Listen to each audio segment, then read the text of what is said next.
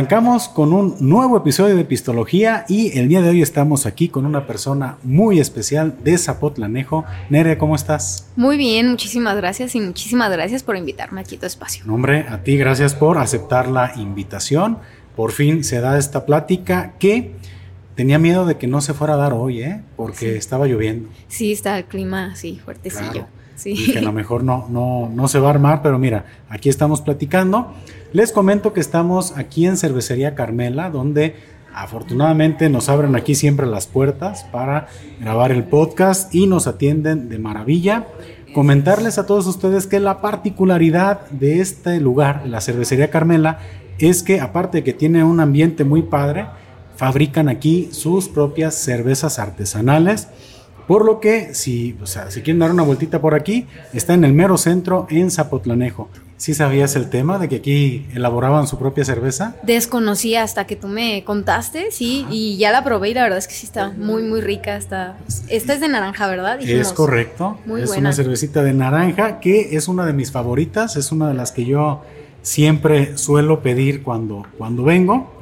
Y pues este, pues vamos a comenzar aquí con la charla, Nere. Este, pues siempre arrancamos aquí los episodios de Epistología preguntándole a nuestros invitados cuál es tu relación con el alcohol. A ver, platícame.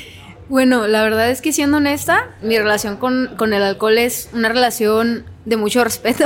Okay. eh, la verdad no tomo mucho, Sí me gusta tomarme mis cervecitas de vez en cuando cuando hay reuniones y, todo eso. Pero sí, tranqui, tranqui. La verdad, sano. Hasta ahorita. Qué bueno, haces bien, ¿eh? eh porque el abuso nunca es bueno en, el, en, el, alcohol. ¿Y tienes alguna anécdota por ahí que, que digas y que quieras platicar que hayas tenido este, en alguna noche de copas? pues yo creo que sí, como todos, yo creo que la primera borrachera, la inolvidable.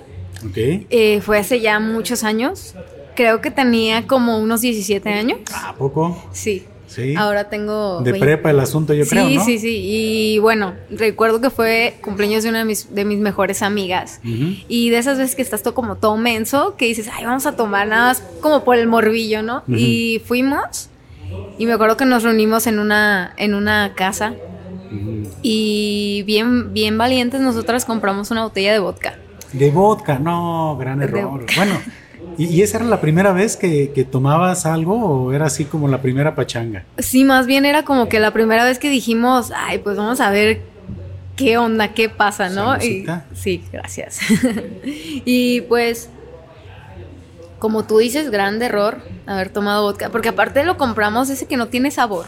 No, es que el vodka no tiene sabor. Bueno, bueno ahora ya hay unos que tienen como que saborcitos, tamarindo, ¿no? Pero está medio extraño el tema. Sí, y bueno, pues eh, como no sabíamos qué era lo que nos iba a ocasionar, empezamos a hacer un juego acá de que preguntas medias incómodas y no, si no querías responder, pues tomabas un shot. Ándale, ¿era el verdadero shot? Sí, y ya pues no, pues no la terminamos de que a shots.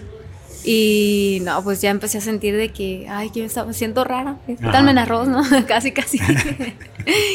y sí terminé muy mal. ¿Ya estabas escuchando borroso? Sí, sí, sí, feo. Pero más que eso, es que yo tengo una fobia muy grande a vomitar. Entonces, pues yo ya empecé a sentir que el mundo se me giraba todo y fue como que más ese rollo. Ajá. Y ya después de que pasó fue como, bueno, ya pasó y hasta eso que nunca, o sea, he tomado varias, nunca como esa vez, pero ya varias veces y jamás en la vida he sentido una cruda ni nada. Entonces, por eso creo que sigo de repente atreviéndome a, tener, porque yo veo que la gente se pone mal y yo digo, bueno, ¿qué necesidad hay de, sentirse así? Pero como yo nunca lo he sentido, pues le sigo buscando tal vez, no sé. Pero esa es tu primera y única borrachera. Sí, así de que terminé mal, sí. O sea, he tenido eventos de cumpleaños, reuniones, que sí me he sentido como borrachita, pero nunca como esa vez. O sea, sí, sí aprendí de que no lo vuelvo a hacer. Sí la aprendí. Oye, y, me da, bueno, a lo mejor es este, me da curiosidad eso que me platicas, ¿no? Esa, fobia ah, a vomitar, ¿qué onda? No Digo, a lo mejor no, es el tema, pero pero este, me da curiosidad. es algo raro y realmente nunca. Alguna nunca mala Tal vez tendré que que ir a un psicólogo y, tratar ese, ese, ese tema porque... Numerología. Sí es algo que, que, me altera muchísimo. O sea, yo creo que nada, nada me ha ocasionado como que un estrés o una... Pues un momento así como tan de pánico como cuando me... O sea, y eso que casi nunca me enfermo. Ajá. Pero pocas veces me ha pasado. Yo creo que también es por eso.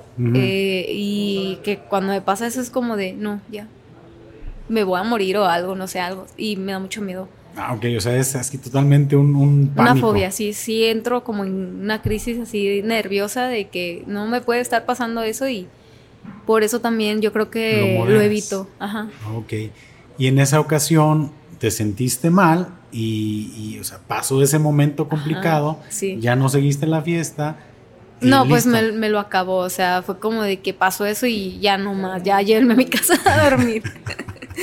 ok, no, pues es, está cañón, ¿eh? Porque siempre, yo creo que, es la etapa, ¿no? Esa de preparatoria donde como que comienzas a, aventarte la... De hecho, ya había salido, acabo de salir de la prepa. Ok, ok. Fue, o sea, mm, porque mi, mi relación con No, fíjate que no, o sea, mi relación con el alcohol ya empezó casi, casi siendo casi poquito mayor de edad. Ok, ok. Sí. No, es que yo me llevaba mis caguamas al kinder, por eso este me decía, no, a lo mejor empecé muy pronto yo en el, en el vicio, ¿no? pues puede ser también que, por ejemplo, me juntaba con personas que eran muy parecidas a mí en ese, en ese aspecto. Ajá. Aunque una de mis amigas en, en aquel tiempo tenía una licorería. Ah, y fíjate que ay, ay, ay. No, no nunca nos invitó, ¿eh? Nunca nos invitó, nunca fue como una tentación o algo por el estilo, ¿no? Pero no agarraba de repente la botellita escondida. No, fíjate que no. No, y se me hace extraño porque ah. sí es cierto eso que dices que en, esos tiempos es como que uno anda como que más queriendo ver qué onda y como que tienes más curiosidad con el alcohol y yo no, nunca me sentí como que muy atraída. Ajá. Yo creo que más como ahorita en esos tiempos que socializo más, que salgo más, ya es como que me gusta más, pero en aquellos tiempos no, no me llamaba mucho la atención. Pues qué bueno, ¿eh? sigue así, ¿no? porque la neta, imagínate, luego vas a terminar haciendo un podcast que se llame Epistología. Sí, imagínate hasta dónde llegará uno, ¿no? Sí, pero qué chido. Gracias por invitarme. Este, lo que pasa es que ya lo he comentado en otros episodios, me echan carrilla que esto es nomás puro paro para, para pistear. pues. ¿Y por qué, epistología? Bueno, pues el pisto. Sí, está bien, pero está bien rica. estudio y tratado del pisto. ¿Qué te pareció esta cervecita de naranja? Muy rica. Fíjate, cuando la olí, me olía ligeramente como a tejuino. ah, órale, qué chido. No sé, de repente como que me, a lo mejor me confundí, pero... No, o sea, tendría algún tipo de pues sentido. Pues por el cítrico, yo creo, ¿no? Y es fermentado, o sea, al, final son fermentos. Y en el tema, por ejemplo, de los catados, a mí me comentaron que realmente los olores o las notas que te den las bebidas, para que le atines a lo que es realmente es complicado, siempre son aromas que te remontan a cosas que tú ya conoces. Ajá, sí. por ejemplo, hay unas, he visto algunos temas que, que dicen, no hombre, pues esto huele a regaliz. ¿Qué es el regaliz? Ah, sí. Yo nunca, entonces, pues nunca voy a identificar eso. Entonces es interesante que hayas este, percibido esa, esa nota a tejuinito. no, no, ¿no te parece? ¿O soy yo nada más? Pues a naranjita, cítrico, sí. Había probado antes eh, de café. Ah, riquísima, ¿eh? Pero me pareció muy fuerte. Eh, Aparte de que la cerveza ya es media amargosita. Ajá. Se me, me, hizo un poquito intolerante para mí, pues, el hecho. Sí, lo, lo que pasa es que esas cervezas generalmente ya son este, de unas características más fuertes. Pueden ser porter, pueden ser stout. Y sí, la característica es, son intensas. El sabor es fuerte y a veces son cargaditas en grados de alcohol. Y sí, yo creo que con un par de, esas de café, alguna, dos stout, dos porter, sí terminas ya hablando inglés, ¿eh? Sí, sí. Pero eso está muy, muy, yo la verdad sí es una que, prefiero mucho, ¿eh? Sí. A mí me, me, gusta mucho. Está muy rica esa. La recomendamos 100%. Perfecto, para que se den su vueltita aquí a Cervecería Carmela. Ay, es puro comercial, ¿verdad? Está bien. No, sí, pues es que realmente me, agrada mucho venir aquí con, ellos. Este, y pues vamos a pasar a, a la, ahora sí, a esta conversación en la cual eh, te lo platicaba fuera de, cámaras antes de comenzar. Eh, hay mucha gente que, que te conoce, estoy seguro de eso, pero también hay mucha gente que no te ubica, ¿no? Entonces a mí me gusta mucho en estos episodios hacer como una, este, hacer como una tarjeta de presentación en la cual te este, puedan eh, conocer porque generalmente ya vemos la figura, vemos a la persona, eh, vemos que está a lo mejor en cierto lugar, con cierta proyección, con cierta fama, y no somos conscientes, todas las personas, del camino y del proceso que, se lleva, ¿no? Entonces para mí es esa parte interesante el conocer que también es primera vez que tú y yo estamos platicando. Todavía ha sido pues por medio de, redes, por medio de, del WhatsApp. Y para mí también este, van a surgir muchas dudas muy genuinas para conocerte y que este, debo de comentar para, para arrancar con este asunto que yo te conocí por medio de Jos, Venado Azul, que ya estuvo aquí también en el podcast hace algunas semanas. Le agradezco muchísimo la recomendación y también le mando un cordial saludo, es un gran amigo, que también, fíjate, es muy curioso, este, yo a él no había tenido oportunidad de platicar, de conversar, y, a raíz del podcast es que pues, este, nos convertimos en, buenos amigos. Y recuerdo que al final de la entrevista que tuvimos con él, precisamente en este mismo lugar, Cervecería Canalla, puede ser. es que me, presenta su música, tu música. Ok. Y luego me dice, no, es que estuvo también en, en, La Voz. Ah, cabrón, o sea, para mí fue una serie como de, de sorpresas, ¿no? Y ahorita que, bueno, que, y cuando comencé a investigar un poquito, a revisar algo de, tu trayectoria, dije, mira, seguramente te vi y ni por aquí me hubiera pasado que algún día íbamos a estar aquí platicando. Y pues va, a mí me gusta mucho hablar de orígenes. Tú eres aquí de Zapotlanejo, o sea, eres, tu familia también, tú eres como del linaje de Zapotlanejo. Sí, originaria de Zapotlanejo. Completamente, tu familia, tus papás, abuelitos. Sí, todos. Tu infancia aquí en Zapotlanejo, ¿qué tal? Yo tuve una infancia muy bonita, gracias a, mi, a mi familia, que pues es una familia unida. Eh, no puedo, no pude haber yo creo que tenido una, infancia mejor y a raíz de todo lo que fue mi infancia creo que es lo que yo soy el día de hoy. Ok. Y pues no sé, o sea, la verdad es que sí, o sea, mi infancia fue algo increíble, una de las mejores etapas de, mi vida. Una niña pues con muchos primos, con muchos amiguitos que eran mi familia. Ajá y con mi familia cerca siempre. Ah, qué padre. ¿Tú cómo, este, cómo, cómo descubriste que tenías ese talento? La voz, este, que cantabas, eh, ¿cuál fue? Es que para mí me da mucha curiosidad conocer esa parte porque yo digo que es como un superpoder, ¿no? De repente cuando tienes tú un talento eh, y lo descubres, es para mí como, como esa idea, ¿no? Como que de repente tienes esa, esa habilidad que descubres y que dices, órale, puedo hacer esto, ¿no? Yo en algunas ocasiones también aquí en el podcast he platicado que a mí me gusta mucho dibujar. y yo recuerdo cuando estaba chavito que yo dibujaba, dibujaba todo el tiempo. Entro a la escuela, o sea, son recuerdos muy vagos, aparte hace ya un chingo de tiempo, ¿verdad? Era en blanco y negro todavía ese asunto. Em, yo entro a la escuela, a preescolar, al kinder, y me comenzaron a decir, oye, es que dibujas bonito, pero pues, tenía cinco años seguramente. O ¿cómo? O sea, no todos dibujamos. Ajá, sí, sí. O sea, que, no esto, que, que esto no es el común, ¿no?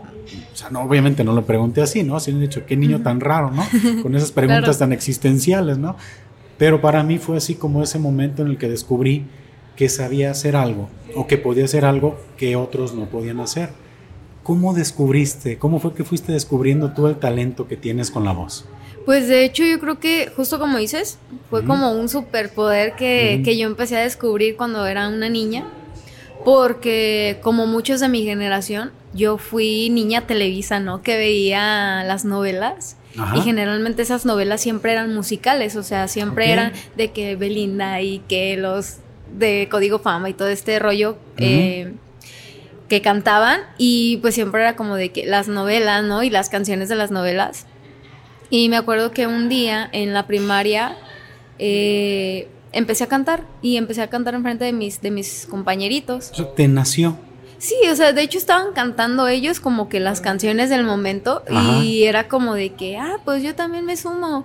Y fue en, específico una compañerita la que me dijo así de que, ah, qué chido cantas, ¿no? Y ya fue como de que, ah, ¿sí? ¿Serio? Sí, sí canto bien. Ajá, y ya. X, me quedé como que con la idea de, me paraba el espejo siempre, ¿no? Como una niña soñadora y siempre en el espejo y cantando. Y yo me imaginaba siempre en un escenario y siempre me imaginaba que cantaba enfrente de la, de la gente. Y... O sea, ya lo soñabas. Sí, yo era algo que siempre tenía como que presente. Y a raíz de eso, pues mi familia como que se empezó a dar cuenta y me empezaron como que a querer impulsar a al hecho de atreverme, más que nada porque yo siempre he sido una persona un poco tímida. Ajá. Y pues de niña no te imaginas, o sea, yo puedo estar ahorita platicando contigo, pero de niña tú me veías y yo me hacía chiquita, ¿no? Siempre con un poquito de desconfianza. Ok. Hasta que no entré a la, a la secundaria, Ajá. este, pues yo, yo creo que también ya tenía pues un poquito más desarrollada una técnica en donde pues, cantaba a lo mejor un poquito mejor que cuando iba la, en la primaria. ¿Y esa técnica la desarrollaste tú? Sí, naturalmente. Sí, o sea, totalmente empírico. tú sentías que podías mejorar en algunos aspectos. Sí, y pues mm, en realidad hasta, hasta el momento nunca he tenido una clase o un maestro de, canto. He tomado varias clases de, canto, pero siempre he sido como que muy de yo solita hacer las cosas. Practicar, practicar. El maestro YouTube, ¿no? O sea, cositas así. Claro. Hasta que un día, este, ahí en, en la secundaria, eh, formaron un coro que era para ir a concursar y cantar el himno nacional. De ahí me conocen muchas personas porque fue realmente mi inicio donde... O sea, donde saliste a... Sí, donde la gente empezó a, ubicarme, a ah, ubicarme de, de, decir, ella canta. Ah, mira. Ella canta, ¿no? O sea, canté y como te digo, era, era muy seria y muy tímida y cohibida y así. Y el profe estaba como castigando a las personas que no estaban queriendo cantar. Entonces, a mí en forma de castigo, como castigo, lo siento yo, pues, me levantó así enfrente de todos y me puso a cantar. Y pues para yo estaba horrorizada, o sea, era como de, ay, no, qué No me estás castigando, ¿eh? No, no, de, en realidad sí, o sea, era como de, ay, no, no, no, yo no quiero hacer esto. Y empecé a cantar y ahí fue el momento en el que dije, creo que lo hago bien, porque vi a todos así como de, ay, sí canta, sí canta, bonito. Entonces, este, a mí literalmente me, me obligaron a ser la vocalista de un mariachi Ah, no me digas. Que comenzó en, en, la, en, la, en la escuela secundaria. Y me hicieron la voz de, del, mariachi. O sea, fue como de que tú cantas esto. Obviamente, mismos alumnos tocando instrumentos. Sí. Órale, qué chido. Y bueno, yo creo que desde ahí este, comienza mis, mis contactos que en el futuro serían mis compañeras de, de banda en el proyecto en el que yo me he desarrollado 12 años. Ok, ok. Que es mi proyecto Sinfónica. Ajá. Y Evelyn, eh, que es nuestra guitarrista, eh, iba conmigo en el, en el mariachi. Ah, no me ¿a poco desde ese entonces? Sí, desde ese entonces. ella tocaba la mandolina. Ok, en ese tiempo. ok, ok. Y a, consecuencia de eso, después conocí a Fabi, que es la otra cantante de, de la banda. Y me acuerdo que hubo otro concurso que era de inglés y te ibas a ganar como que, que te exentaran de los exámenes y todo este rollo. padre. Y ahí fue donde conocimos a... no, sé qué eran estudian, ¿eh? a Fabi. Y pues de ahí en adelante, este... Como que yo empecé a soñarlo más claro, ¿no? O sea, como que desde ahí empecé a desarrollar mi idea de como que yo quiero esto y ya mi familia empezó como que a de verdad notar que sí era algo que me gustaba y me empezó a apoyar un poquito más como en forma de pues ahora sí que prestarme atención, ¿no? Porque era como de que canta bonito, pero ya. Ándale, cántale a tu tía. Ah, sí, Levántate, que canta esto. Y... Sí te tocaba ser la cantante de las pachangas, yo creo, ¿no? Mm, pues fíjate que no tanto porque... ¿No te como del micrófono en el karaoke o algo? No, por la pena y eso que te digo que, que yo, yo tenía un pánico escénico muy fuerte. muy, muy fuerte. Y bueno, pues no sé si me desvió un poco, pero a, raíz de eso ya, pues yo soy Nere Barajas, tengo en forma 12 años dedicándome a la música, originaria de aquí de Zapotlanejo. Eh, yo compongo, canto y tengo muchos años practicando para poderme llamar músico. Y hasta ahorita, este, pues he hecho algunas cosillas interesantes. Ok. Y espero, pues, con el tiempo poder seguir avanzando y llegar a un punto en mi vida donde pueda decir, puedo vivir de mi talento, puedo vivir de mi voz, de la música. Y pues, no sé, o sea, es algo muy bonito. que Me llama mucho la atención porque, mira, cuando te sabes con la confianza o la seguridad de algo que tú dominas o sabes hacer muy bien, generalmente el tema de exponerlo o exponerte o que te vea la gente haciéndolo, como que viene por añadidura, como que va, va junto, ¿no? Y, y sí me sigue haciendo este, mucho, mucho ruido, ¿no? El tema que me dices, tenía pánico escénico, ¿no? O sea, tú sabías que o sea, tú sabes que cantas bien, sabías que cantabas muy bien, este, pero aún así te, te daba pánico. y lo dudaba realmente me es que, mira, se me hace bien, bien interesante el tema del mariachi, eh, perdón, pero sí, así como que me gustaría regresarme un poquito. Ahí eran presentaciones, este, escolares, me imagino, me imagino que en algún momento algo más grande, este, alguna presentación a lo mejor en algún festival o, o fue así. ¿Cuánto, ¿Cuánto tiempo fue esa etapa del mariachi? Eh, lo del mariachi yo creo que fueron como unos... Yo he escuchado en otro género, pero no te no te imagino pues cantando algo más regional, ¿no? Sí, de hecho pues fue, o sea, el mariachi se originó para el evento del Día de las Madres, o sea, para el Festival del Día de las Madres. Ese fue el... Ese fue así. Me acuerdo que la primera canción que me, pues me enseñaron fue Solo tú de Pedrito Fernández. Ah, ok, ok. Y ese era como como eh, la canción estelar, ¿no? Vaya. Ajá. Y después, este, canté con un amigo que se llama José Luis. Ok. Eh, una canción que es en un dueto, sí, que se llama, ay, no me acuerdo cómo se llama la canción, pero la canta Juan Gabriel Ajá. y Rocío Durcal. La de contigo, na, na, na, na, na. Ah, ok. Esa. Que no, que no. Ajá, esa. Y pues un show, dos niños, así. Eso en la secundaria. Eso en la secundaria. me imagino la ternura, ¿no? Ay, mira qué bonito. Sí, me aventé unas, unas, una que otra de, de Rocío Durcal. Ah.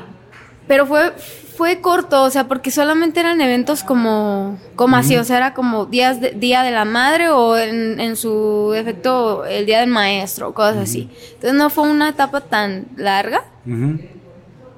Y digo, en ese tiempo, no cantaba tan mal las rancheras porque era algo que constantemente estaba practicando. Pero conforme fue pasando el tiempo, pues yo descubrí mi gusto, descubrí mi, mi ritmo, mi lo que a mí me gustaba y pues yo me fui por la balada pop. Ok, tú descubriste que tu género es el pop. Sí. O sea, ya conforme. ¿Cuáles me podrías tú comentar que son tus influencias musicales, no? Porque probablemente comenzaste con el tema del mariachi regional, este, a lo mejor no era un género con el que te sentías cómoda, ¿no? Que, fíjate, traigo aquí como me viene a la, a la, mente, o a la memoria, el tema de, ¿cómo se llama este? Ay, ya se me fue el, nombre, es Aguilar, este, Pepe Aguilar, que él comenzó siendo rockero y terminó en el regional, o sea, es este, aquí fue al revés, ¿no? Y él en el regional encontró, pues, este, su... Y su público también, ¿no? Exactamente, ¿no? Y tú, tú te fuiste retirando. O sea, ¿no te quedó a ti en algún momento como alguna inquietud al respecto en el tema del regional? Dices, nah. O sea, la ejecución no te gustó. Mm, ¿Qué, qué es...? Pues yo creo que es, la, la, comodidad, ¿no? De que cuando uno encuentra su, su gusto y su sonido, de repente pues ya se te hace más fácil, ¿no? Digo, en ese tiempo pues era una, una niña. Ajá. Y en ese tiempo pues a mí... Tenías tu trajecito y todo, acá de mariachi y todo. Sí, claro, pero Ok. mm, ¿estás de acuerdo que pues era una niña de 11, 12 años que escuchaba a Belinda, que escuchaba en, en su tiempo a lo mejor sus principios a Justin Bieber, yo qué sé. Ajá. Entonces pues eran las influencias que yo tenía en, en ese momento y como era lo que de alguna manera me llamaba la atención, pues empecé y, y pues uno a veces también tiene que ser consciente de qué es lo que te sale bien y lo que no te sale tan bien. Y ok, sí, a lo mejor en ese tiempo me salía bien como que las rancherillas y así, pero no era tan cómodo para mí como cantar una balada. Ok. Y respecto a mis, influ- en mis influencias, yo creo que siempre fueron las bandas pop de, de hasta el momento yo creo que suenan, que fue Ujú. Rake, Jesse Joy, eh, Las Hash, Claro. mm, ya ahora más eh, Leonel García sin bandera, pues todos esos, todos esos grupos de verdadero pop, pues Ajá. que, que sí me, me influenciaron mucho. Ok, entonces para ti son eso, la balada a ti te gusta mucho, Sí. la balada pop. Y termina esa etapa del mariachi, bueno, que se dio en la secundaria, me Sí. dices, entras a la preparatoria y creo, si no me equivoco, y corrígeme si estoy equivocado, que es cuando comienza ya a gestarse el tema de Sinfónica, Sí, así es. ¿correcto? Eh, surge en un concurso, ¿no? Si Sí, no en una guerra de ondas, sí, Ok. así es. ¿Nos podrías platicar un poquito de, de esa experiencia, cómo se dio? Ahí es donde se comienzan a contactar. ¿Ya antes habían tenido alguna idea, alguna plática de hacer algo? ¿O cómo fue que se comenzó a, a hornear ese tema?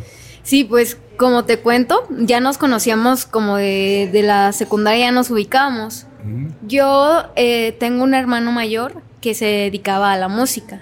Entonces, este, él tenía su banda. Y yo lo, o sea, siempre eh, ha sido una persona que yo admiro mucho. Ok. Entonces, digamos que él también fue una persona que me, me metió mucho a esta onda de los instrumentos, la música, porque él lo hacía y a, mí me gustaba verlo.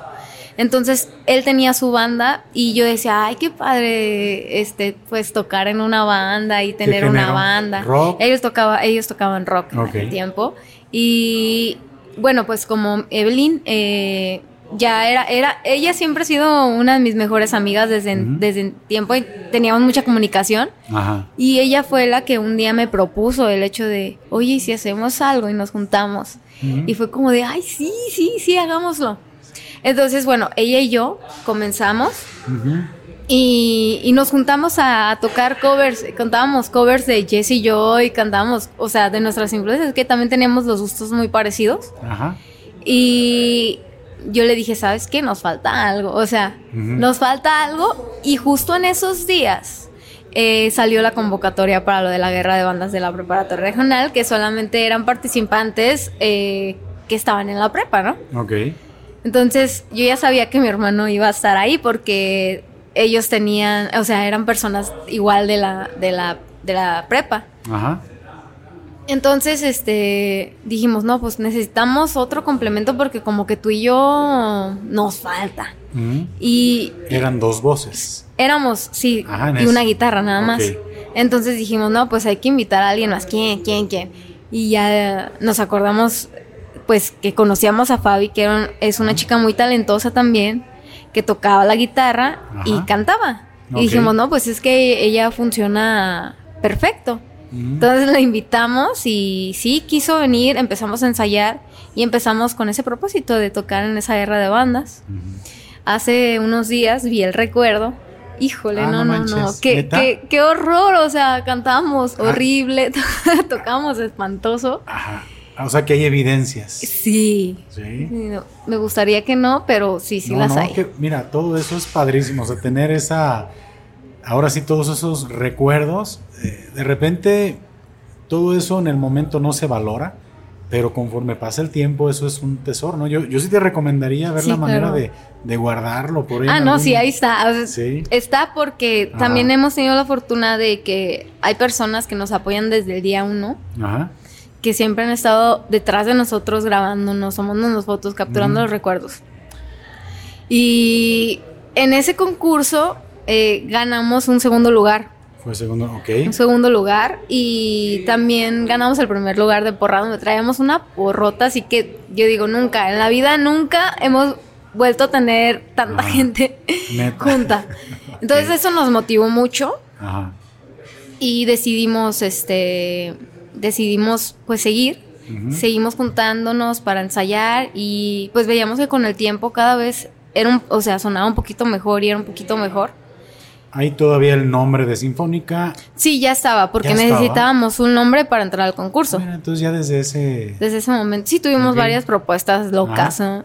pero nos decidimos quedar por Sinfónica y, y desde entonces ya fue como de que pues concretamos un poquito más el, el proyecto, salimos y conseguimos trabajo en algunos bares de aquí y, y fue la manera en la que dijimos, ah, no manches, o sea, y también de esto se gana, se gana dinero. Ok, ok. Entonces eso nos motivaba aún más porque el, el decir, oye, pues no ganábamos mucho, la verdad es que cobrábamos una tontería en aquellos tiempos. Pues Yo creo que es el- la etapa en la que dices, ¿sabes qué? Con que me abras un Sí. espacio, yo estoy contento, ¿no? Y aparte, pues la- las necesidades que puedes tener a esa edad, pues son mínimas, ¿no? Eh, y así es como ustedes comenzaron a... O sea, surge en la prepa, surge en ese concurso y dicen, va, lo tomamos en serio y ya lo, ya continuamos como un proyecto ya, ya este... pues Sí, era, era, un proyecto básicamente más social, o sea, porque era un proyecto con el fin de... Siempre fue con el fin de, de que fuera un proyecto emergente, pero pues se nos daba más la oportunidad de ser un proyecto social, ¿no? Un proyecto en donde pudieran contratarnos para, para bodas, 15 años, yo qué sé. Ajá. Y a raíz de eso, pues vimos que empezó a funcionar, pues que empezó a salir dinero, empezamos a comprarnos nuestras cositas de micrófonos. Ajá. eh, por ejemplo, no teníamos una guitarra, no te- y compramos una, fue lo primero que compramos, compramos una guitarra para seguir tocando, Ajá. compramos un bajo y Digo, bajo y no había bajista. y no había obviamente, baji- o sea, yo no sé para qué compramos un bajo, pero compramos Bueno, un pero bajo. ya, está bien, es como el que se compra las llantas y después el carro, ¿no? Sí. Y después, eh, ya con más tiempito, compramos una caja, que Ajá. es la que yo ejecuto. Ok. Y ¿Qué es la, una percusión? sí, es una percusión. Ajá. Y bueno, pues así seguimos y seguimos hasta el momento que dijimos, hay que hacer algo. O sea, tenemos muchas canciones porque todas las tres, las tres escribimos canciones. Y la verdad es que pues a nuestro criterio eran canciones buenas, o sea, son canciones que, que merecían una oportunidad, ¿no? Para escucharse. Ajá. Y en ese tiempo, eh, a- también a raíz de, de la de la guerra de bandas, llegó un chavo que se llama Manfred. Y él nos apoyó mucho en esa cuestión. Él, nos, él nos, nos invitó a grabar algo con él, tenía un home studio. Ah, qué padre. Y grabamos y la verdad es que nos gustó muchísimo cómo, Porque nosotros ya habíamos intentado hacer un home studio y horrible que nos salía todo. O sea, era como de. que, pues, Era porque no sabíamos, ¿no? No, no es tanto tener las cosas, sino saber Ajá. hacerlas. Y a él, este. Nos ayudó mucho en, las, en la accesibilidad de las ideas y todo. Y se volvió nuestro productor por, por muchos años. Y con él grabamos una rola que se llama Si tú no estás, que fue la primera, primera canción que, que nosotros sacamos. Ajá. Y cuando la sacamos, solamente ¿Qué? fue con una foto así. El video en ¿Esa YouTube. canción está en el primer álbum, en el de Para ti o no? Sí, sí está ahí. Sí está ahí, Fue la primerita canción que sacamos. Ok. No tiene video ni nada, solo tiene una Ujú. foto. Ajá. Y pues empezamos a ver como y que esa a la, la gente subieron. la Sí, subimos o sea, a YouTube. Se produce, queda ya este, la, la rola terminada, la suben a YouTube, la fotografía y pues empezaron a promocionarla. Sí. Y ¿Quién pues compuso empezamos a ver. esa? Esa canción, la pues todas, en sí, Sí. todas. Eh, la producción fue a cargo de Nanfred. Y con las guitarras nos ayudó un chico muy talentoso que se llama Pollo, que es un guitarrista también. Ok. Y, y pues da, la lanzamos y ¿Eso, muy bien. ¿Eso en qué momento fue? Más o menos, eh, porque estuvimos en el tema de la prepa Sí, sí. y eso fue a, un corto mediano plazo, o sea, están meses, años, ya cuando dijeron va, o sea, queremos sacar algo, algo propio, ¿no? Sí. Más o menos cuánto Lo tiempo de pasó? la guerra de bandas fue en el Ujú. 2010. Ajá. Sacamos primero un cover, bien grabado así, y fue con él, que fue como cuando nos mostró él su trabajo. Digo, esto es lo que se puede hacer. Ajá. Y eso fue en el 2012. Y en el Pasaron- 2013, dos años, sí. En el 2013 sacamos nuestra primera canción, o sea, tres años después de que inició el proyecto, porque pues nos, o sea, sí nos costó nuestro tiempo como que el hecho de primero comprar nuestras cosas y ya luego pagar una producción, ¿no? Y sacamos esa canción y les gustó, les gustó, o sea, al menos a nuestra gente cercana le gustó y fue como que algo que nos motivó. Y a raíz de eso, pues fue como de que a trabajar. Lo siguiente que fue para ti, Ajá. que es una de nuestras canciones, pues más exitosas Ajá. dentro de estos 12 años. Ok. La canción que más ha conectado con, con la Es una- gente. es una baladita así clasicona, ¿no? Sí. Se escucha bien. Sí, sí. Sí, es, es una canción muy especial para nosotras porque ha sido un puente para muchas oportunidades, para muchas buenas experiencias. Sacamos para ti y este nos contactaron para ayudarnos a manejar el proyecto. Ok, o sea, a raíz de, de esa Para Ti. canción para ti, la, ¿ya la tenían ustedes, por ejemplo, guardadita para sacarla después o, o surgió enseguida de la primera canción que me comentas? Sí, surgió después. eh, Este, y En su proceso de composición, ¿cómo lo manejan? Digo, me da curiosidad. O sea, primero, ¿cómo, cómo surge la idea, no? Ah, Sí. Mira, esta canción, eh, no sé en qué momento de la, de la composición surge el nombre, pero ¿cómo comienza? ¿Cómo, cómo, cómo surge ese proceso? Digo, a lo mejor para, para ti o para ustedes que están en el, en el tema musical, pues es algo muy, muy espontáneo. sí. Pero para, ahora sí, los simples mortales que estamos aquí del otro lado, ¿cómo comienza? ¿Cómo se cocina una canción? Bueno, esa canción en particular es, es una canción que escribimos Fabi y yo. Eh, Fabi llegó con la idea principal, que generalmente todas las canciones de Sinfónica han sido así. O sea, yo llego con una idea y es como, ¿saben qué? Me queda la mitad, ¿me ayudan? Sí, va. Entonces, generalmente todas las canciones, hay algunas que no, pero generalmente todas las canciones han sido de que hice la mitad y termina tú, ya sea Fabi o yo o incluso Evelyn. Y esa canción en particular, eh, Fabi fue quien llegó con la idea principal. Y bueno, a mí yo la escuché y pues para empezar a mí me encantó. O sea, fue como de que es que esta canción tiene algo muy especial. Aparte de, de lo especial que es porque es una historia de amor bonita, eh, pues no sé, a mí, a mí yo, yo sentí algo. Yo Ajá. sentí algo con esa canción. Y yo les propuse el hecho de, güey, hay que darle una oportunidad a esta, esta canción. Siento que le va a ir bien. Ajá. Entonces, este, bueno, ahí vamos, con toda la emoción y toda la ilusión de- del mundo, y la grabamos con él también, que también en esta canción participó Pollo en las, en las, en las guitarras. Ok. Y este... Pollo también aquí de Zapotlanejo. Sí, de- Sí. ¿Y él participa en algún otro proyecto este, musical o es este está en alguna otra banda? Eh, Creo que sí. Sí. Mm, Realmente eh, ahorita estoy un poquito desconectada de, de sus, de sus trayectorias, pero sí, él siempre se ha dedicado a, a la música y es una persona que es muy talentosa en lo que, en lo que él hace. Y pues es una persona a la que le confiamos plenamente la producción de nuestras, de nuestras guitarras porque sabemos que es excelente le- músico. Ok, le pone verdad. su toque y da. Sí. Y, y bueno, la grabamos y empecé a hacer algunas este, investigaciones para hacerle un videoclip. Ajá. Porque, bueno, yo decía, ok, este, está chido sacar las canciones, pero pues necesitamos, o sea, la, la gente necesita saber quién es la cara de, de quien De la esa canta, ¿no? canción, Claro. Entonces, este, investigamos, hay un, un productor que, que conseguimos de Guadalajara y la grabamos. Y a raíz de eso, este, te digo, contactamos con, con unas personas que están pues en nuestro historial, que es Rosy y Iván Ferrara, que nos apoyaron mucho en, en ese, en ese tiempo. Y ellos, este, pues no, fueron nuestros managers, nues- Ujú. nuestra manager y nuestro personal manager. y ellos este, nos llevaron en ese tiempo de gira por... por hicimos una gira de medios por todo Jalisco. Y eso nos dio mucha amplitud pues en otros lados, ¿no? O sea, ya no nada más era aquí en Zapotlanejo, ya nos empezó a conocer mínimo gente de Guadalajara y sus alrededores. Ok.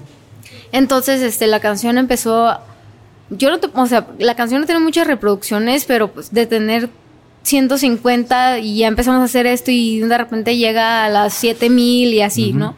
Digo que son poquitas para la comparación de la, viralidad que tienen en este momento las redes sociales.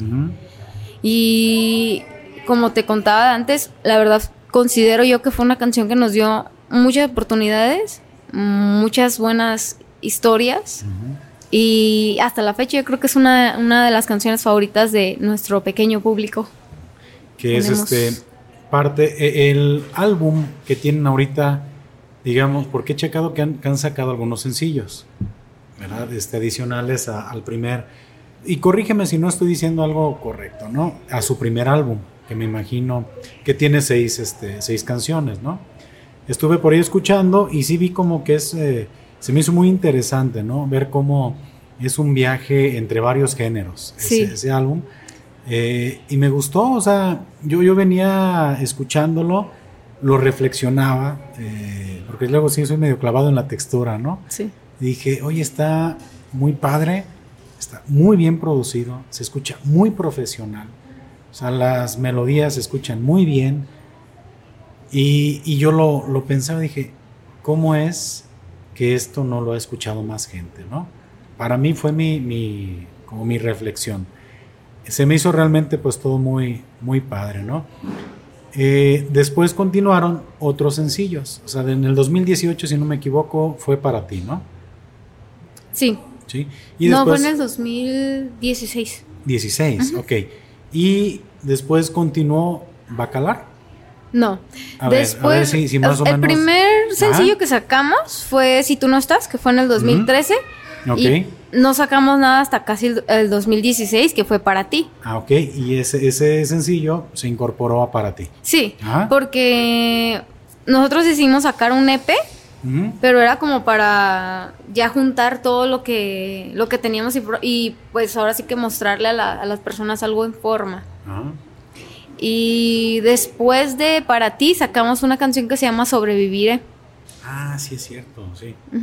Viene también ahí, en ese mismo. Sí, sí. que también es una, es una canción que, pues a raíz de nuestro análisis, es, es una de las más escuchadas en nuestro proyecto hasta el momento.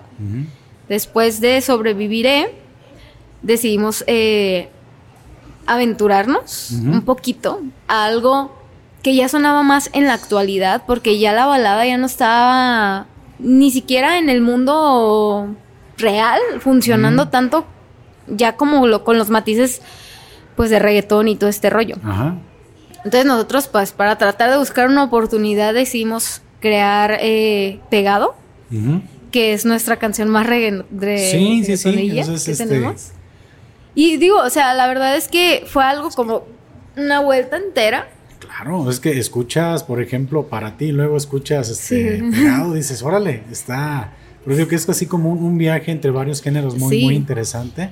Sí, o sea, y, y yo de repente te puedo decir que Sinfónica ha sido un pequeño experimento, pues hemos pasado por por varios experimentos para llegar a, nuestro nuestro ritmo. Ah, su, su género, este estilo. Y hoy te puedo decir que, pues yo creo que lo... ¿Crees que sigue esa exploración? En este punto ya lo tenemos claro. Ya, ya llegaron al punto. Porque el último sencillo es Arena o... Sí, así es. Se me hizo una canción muy padre, muy nostálgica, ¿no? Sí, muy triste. Sí, sí pues, este Oye, yo estaba acá ya, este, bien, contento con pegado y luego me fui. Sí. Oye, ¿qué onda con esa canción? Digo, porque sé que hay otras antes, ¿no? Pero sí, este, ¿cuál podría ser la historia detrás de Arena? Bueno, en realidad todas las canciones que, tiene Sinfónica son, son historias de vivencias. Ok. Nuestras, de amigos, uno, uno, siempre cuando compone, no siempre compone por uno mismo, aunque sí es normal que lo hagas. Pero bueno, este, esa canción creo que nos, nos causó algo muy especial a las tres. Escuchar la canción, escuchar como el sentimiento con el que venía desde, desde su origen. Era algo como de que es que esto tiene que estar aquí porque esto va a transmitir. Y le teníamos, o sea, le tenemos mucha fe a esa canción, es una canción que nos gusta mucho. Y decidimos eh, dejarla como, como el estelar, por eso es que el último EP se llama ¿eh? Arena. Y a raíz de eso, pues se nos ocurrió hacer un, un pequeño largometraje de cuatro capítulos. Pues ahora sí que de un amor, una historia de amor, pues vaya que convencional, ¿no? Algo que, a todo el mundo le, le pasa. Entonces, inicia con Bacalar, que es la historia, pues, común, ¿no? De cómo conoces a alguien, te enamoras, bla, bla, bla, y sigue em, así contigo, que es como cuando estás en tu auge más canijo de enamoramiento. Ajá. la bueno, la, etapa más bonita. La lunita de miel, así como todo, todo bonito, no hay bronca, no hay enojos, este. Sí. Ok. Después continúa con una canción que se llama Traguitos, que es como que la más movidita, que tiene ese, esa, salud, esa salud, sí. Traguitos, ¿ah? que tiene como que esos matices ya más este latinos, de, de sonidos latinos, reggaetoncito y así. Y bueno, pues ya de ahí se comienza a desarrollar la historia pues con su natural problema, ¿no? Con su ya sus déficit y todo este rollo. Hasta llegar a Arena, que es como el duelo completo de cuando tú terminas con alguien. Sí. Entonces quisimos manejarlo de esa manera porque creo que hay muy pocos proyectos, o bueno, al menos que yo esté consciente o que conozca, que han hecho algo así. Y se me hizo algo pues innovador, se me hizo algo atractivo. Cada uno de los sencillos tiene su, su video, ¿no? Tiene su historia en video. Y de ahí es. donde surge toda la. hacer ya todo el, tema, ¿no? Sí, así es. Ok. Y este. Tú me comentas que Arena es como el estelar. Y. Se puede decir que el proceso de Arena. Ya, o sea, ya fueron esas canciones, ya terminó. Ya terminó. Y ya ese es el EP sí, así es. Unos tequilas, ¿así se llama la, canción? Más tequila. Más, más, tequila es. Eh, ¿Dónde está? es parte del EP de Para ti. Ah, ok. Eh, que también salió como, bueno, es que en realidad todas las canciones las hemos sacado como sencillos porque actualmente en la escena musical o en el mundo de la música ya no funciona mucho el hecho de lanzar un disco. Tienes que sacar una por una para que la gente le dé la oportunidad porque nosotros notamos eso con nuestro primer EP, que lo lanzamos y nada más se conocían tres canciones y las tres otras canciones que estaban ocultas, pues no les dieron mucha oportunidad. O sea, te, y te digo, no tienen oportunidad porque tenemos una canción que se llama Nuestra historia de amor. Y para mí es una canción buenísima. Y no la ubica. No, la gente. o sea, la gente no la conoce y si tú te das cuenta, la canción tiene ahí cuatro o cinco años en YouTube y tiene apenas, no tiene ni dos mil reproducciones. Ok, ok. Entonces es, pues, es como triste, ¿no? Que, que, que, a tu considerar es una canción buena y, no. Es que también el gusto de la gente es bien, bien extraño, ¿no?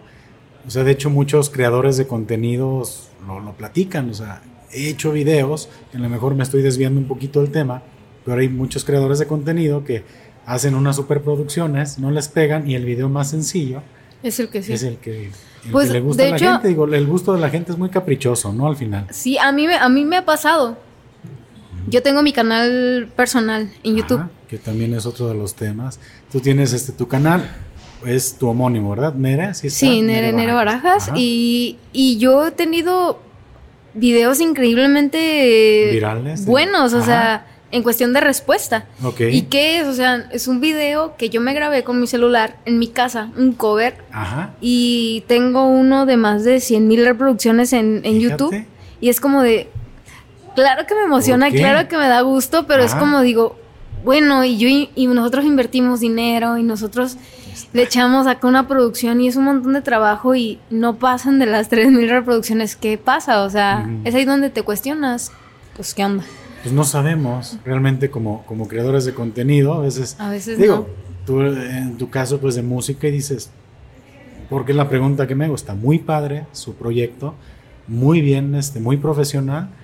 Y no sabes, yo creo que, que tal vez se trata de, de, perseverancia, de permanencia, es una carrera de resistencia. Yo creo que muchas veces te han de haber dicho ese, ese tema, pero yo creo que al final así es. O sea, no, así y se es, sabe. Es, es permanecer.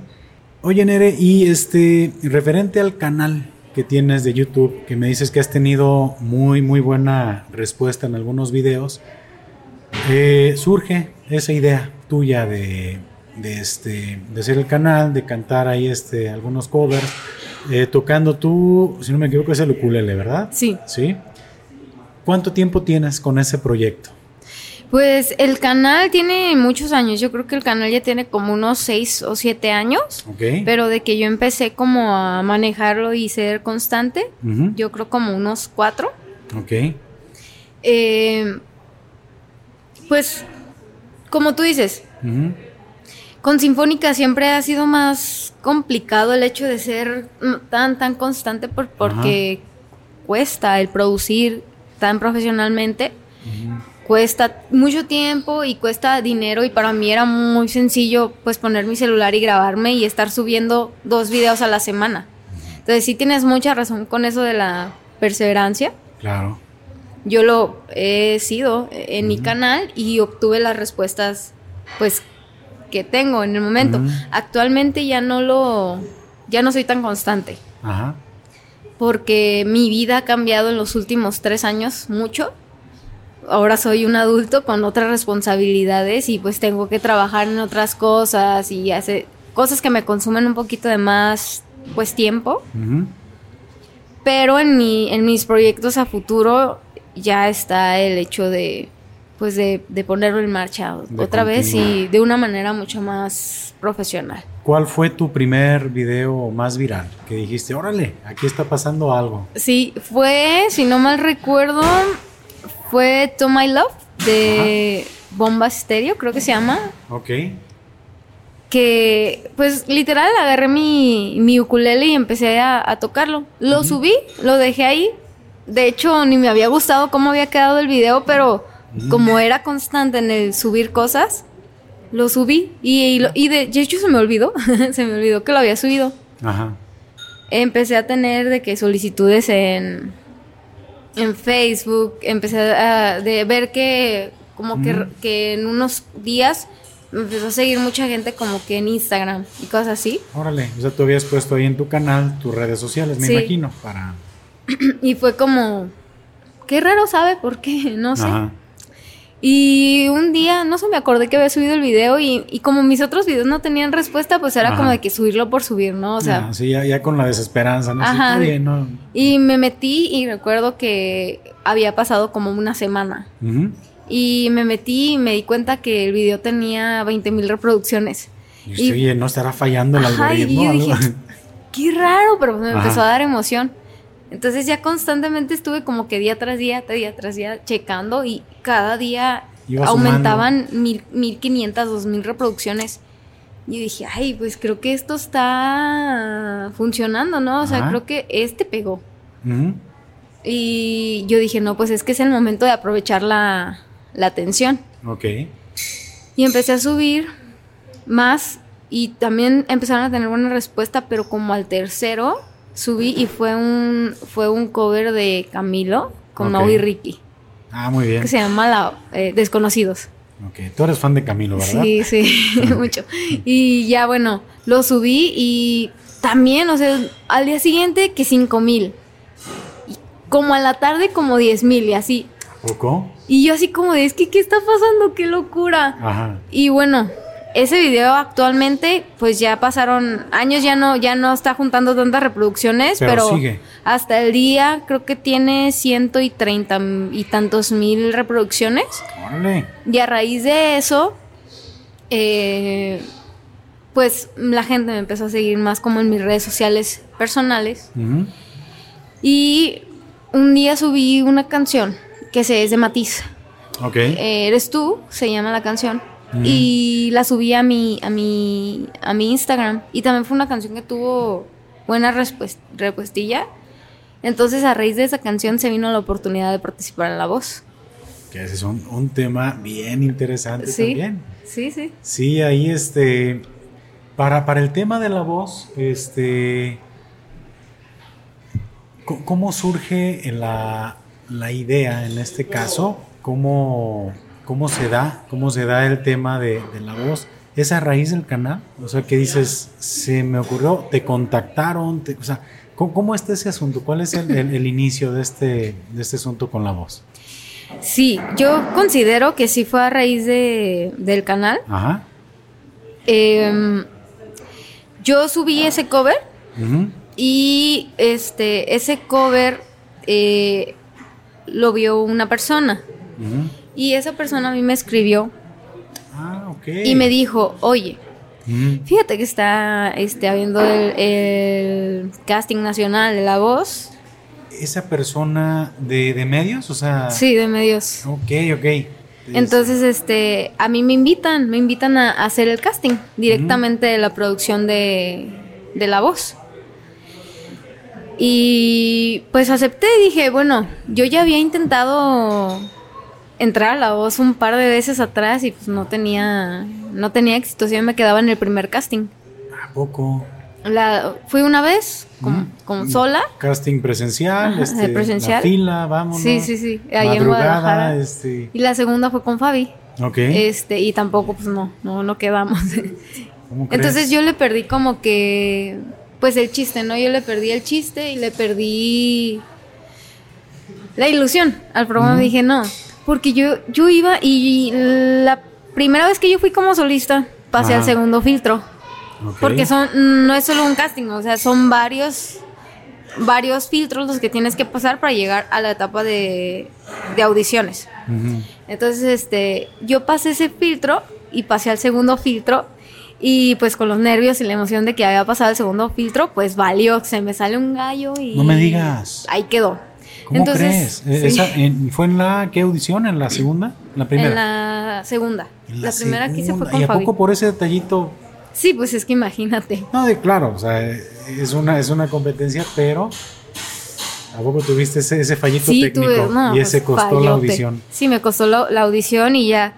Aparte, pues ya cuando, cuando uno veía como que las audiciones decías, pues es que qué buscan, no sé, porque yo en, te pasan en grupos a audicionar.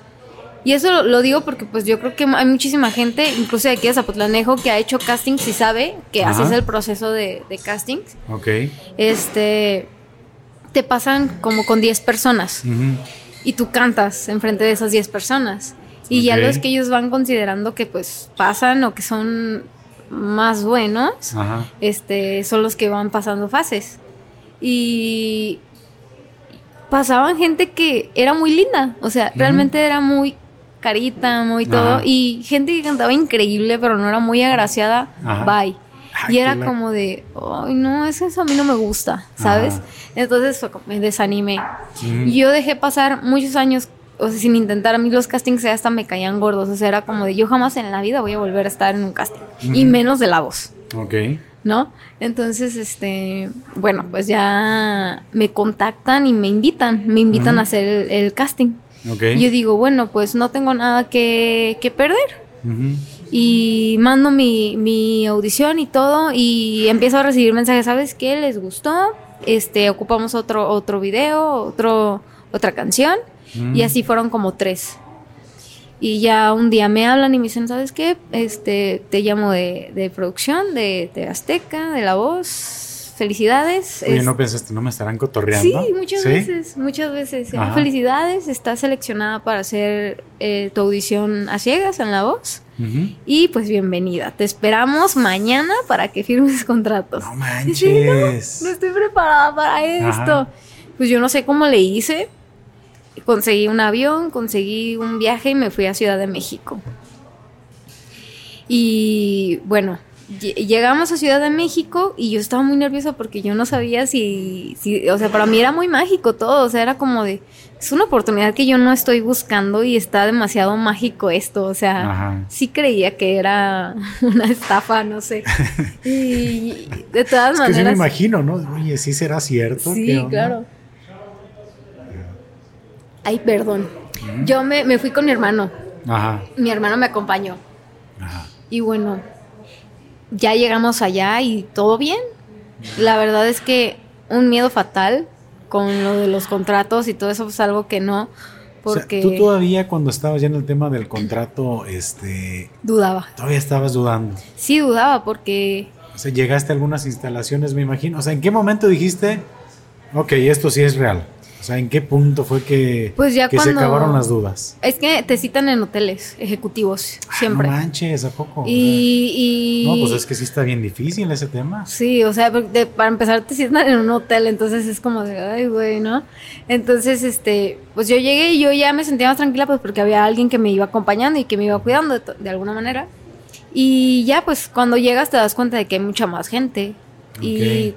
Pues los... Dices, bueno, si hay este algún alguna estafa, no soy la única. Sí, no, ya cuando entras tú a la sala donde, donde es, pues ya ves, empiezas a ver logos oficiales y, y todo este rollo, entonces pues ya, ya decretas que es verdad. Ajá. Entonces yo dudaba mucho porque la verdad es que los contratos están pues Ah, pesaditos, ¿no? Pues, hojas y muy limitantes. pues sí, sí, la verdad es que yo menos que nunca había leído un contrato tan tan específico. Y sí te diste la tarea de leerlo. Claro, Sí. claro, y pues y yo estuve a punto de levantarme y decir, yo tengo mi proyecto. Ok, o sea, así de limitante, digo, a lo mejor sin más, sin más detalles, me imagino Sí. que.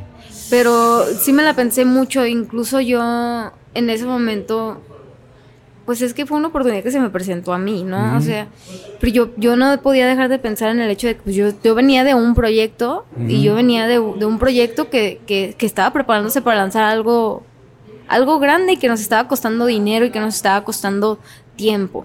Ajá. Entonces yo llamo a mis compañeras, ¿saben qué? ¿Está esto así? ¿Qué hago?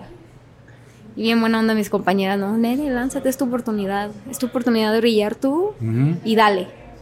Ya bueno, pues fue como que la autorización, ¿no? Ya, ya me sentí mucho más tranquila y todo bien. Ok.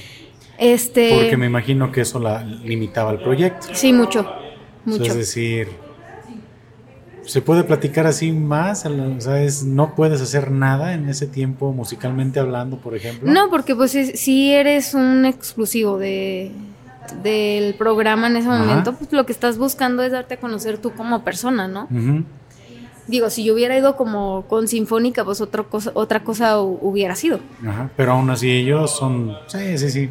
Puedo entender esa parte. Entonces, este, bueno, ya me dan mi fecha, me dan mi fecha para audicionar.